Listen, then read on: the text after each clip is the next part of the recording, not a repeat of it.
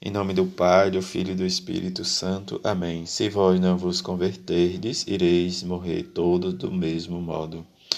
Sábado da 29 semana do tempo comum. Evangelho de Lucas, capítulo 13, versículo de 1 a 9.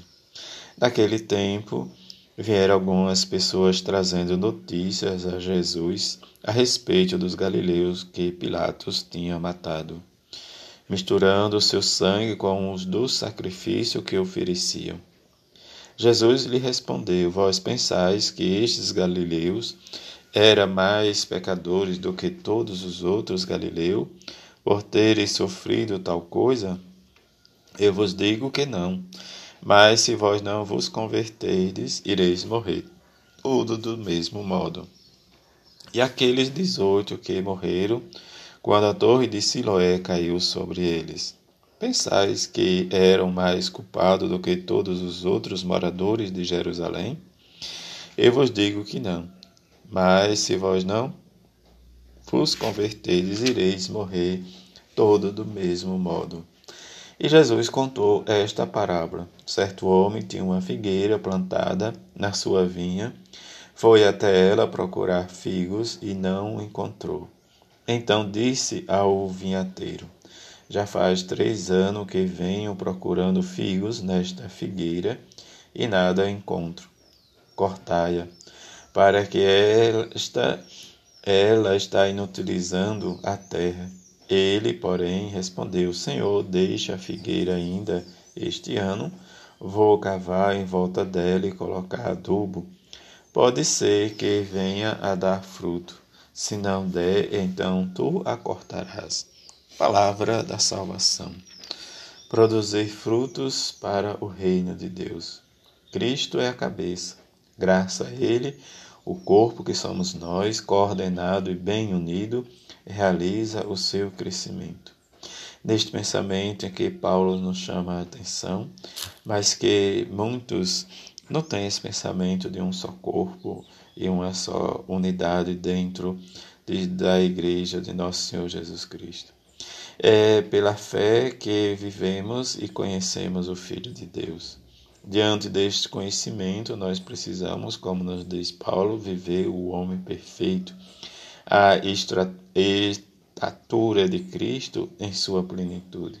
Isso nos leva a refletir que nós precisamos viver nesta unidade, não sermos induzidos, ludibriados né, pelos homens, diz que tem por sua astúcia ao erro, mas sermos motivados pelo amor, diz a termos a verdade e crescer em tudo até atingirmos, né, diz aquele que é a cabeça, Cristo, mas diante do organismo ou diante do corpo que é a igreja, nós sabemos que tem diz, pessoas que não têm o mesmo pensamento, o mesmo coração, a mesma unidade, porque não têm adesão ao Evangelho de Jesus.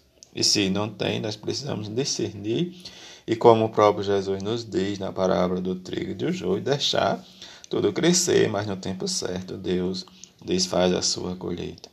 Na igreja, diz, não há tarefas né, diz, diante do, do maior, do menor, mas todos têm que exercer essa tarefa com humildade, desvalorizando e vivendo a experiência na sua intimidade com Cristo, que Jesus diz no Evangelho de hoje, né, diante da circunstância, das notícias que ele recebeu, diz dos fariseus, né, diz dos galileus e dos outros fariseus que morreram, de modo em que ele pergunta diante né, deles quem realmente tem pecado maior.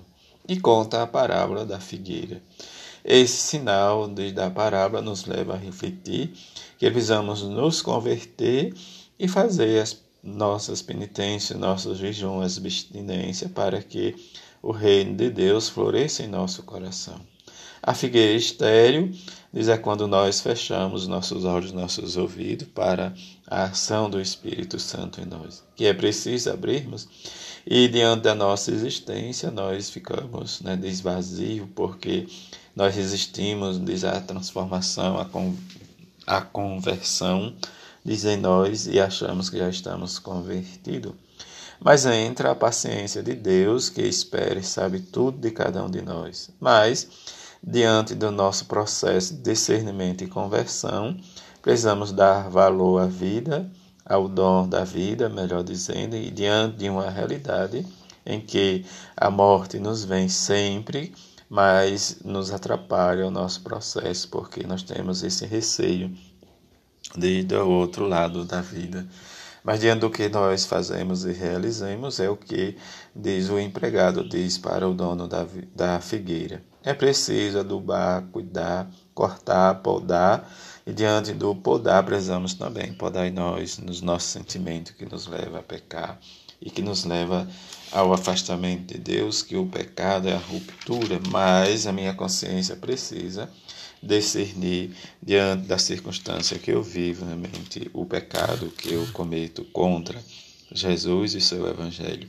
E viver as virtudes do Evangelho é se deixar conduzir, diz pelo amor e a misericórdia de Deus, em que cada um de nós temos que dar testemunho deste amor e desta esperança em Deus. Que a bem-aventurada Virgem Maria e São José nos ajude cada vez mais a viver a nossa dimensão de missionários, anunciador do Evangelho de Jesus. Assim seja. Amém.